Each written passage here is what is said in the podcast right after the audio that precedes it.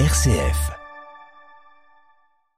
À l'approche du 1er janvier 2024, le pape François a publié son traditionnel message pour la paix, un message dans lequel le pape met en garde contre les dangers d'une intelligence artificielle mal régulée, un message inédit sur lequel vous revenez ce matin dans l'actualité chrétienne, Pauline de Torsiac.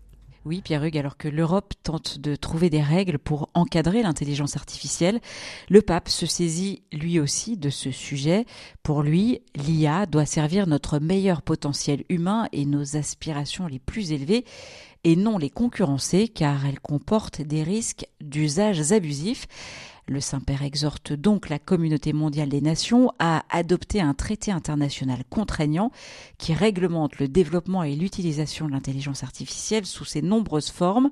Emmanuel Goffi est le directeur des études à la Human Technology Foundation, un réseau de recherche et d'action qui place l'être humain au cœur du développement technologique et il regrette que le pape ne soit pas allé plus loin dans sa réflexion. C'est un message qui est très nuancé, qui n'est ni technophobe ni technophile. Je trouve que c'est toujours quelque chose de très positif et, euh, quelque chose qu'il faut saluer, parce qu'on est très souvent dans une, polarisation qui, à mon sens, n'a pas de grand intérêt. Euh, après, on est dans un, dans un discours qui euh, pour moi, en tout cas, me paraît bien plus politique que véritablement religieux.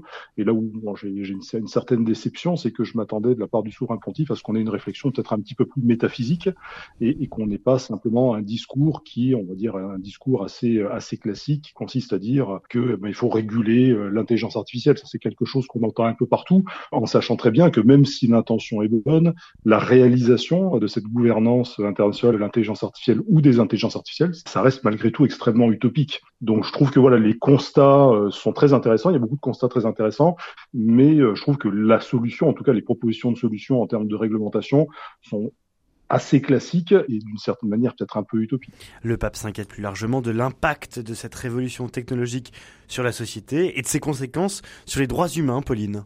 Exactement, le pape explique, Pierre Hugues, que les algorithmes ne doivent pas être autorisés à déterminer la façon dont nous comprenons les droits de l'homme.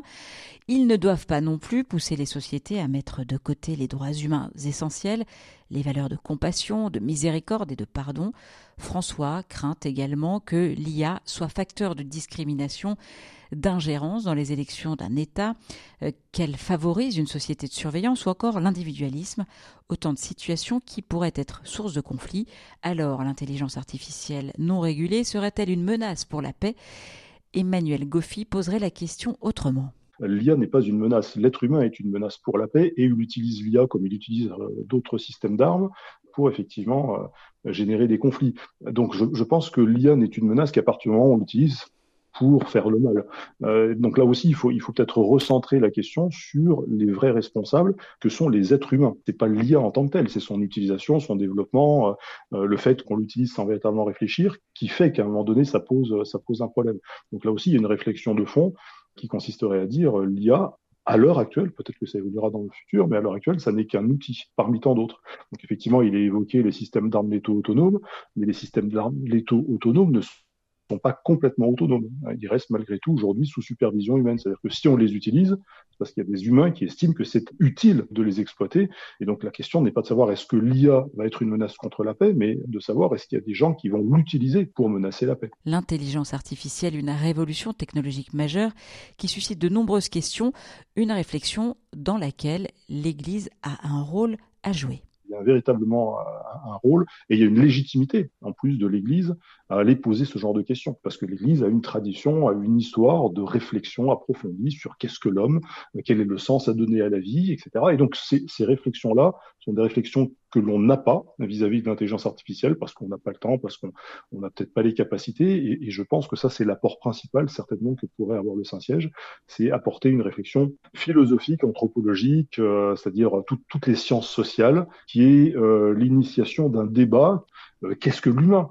Euh, qu'est-ce qui fait finalement que euh, on parle d'intelligence? Qu'est-ce qui fait qu'un être humain est intelligent? Qu'est-ce qui fait qu'une machine ne peut pas l'être potentiellement? Vous voyez des réflexions encore une fois un petit peu plus consistantes. Le pape François qui trouve également des vertus à l'intelligence artificielle, elle peut être utilisée pour promouvoir le développement humain intégral en introduisant d'importantes innovations dans l'agriculture, dans l'éducation et la culture, une amélioration du niveau de vie de nations et de peuples entiers. la croissance de la fraternité humaine et de l'amitié sociale. Merci beaucoup Pauline de Torsiac.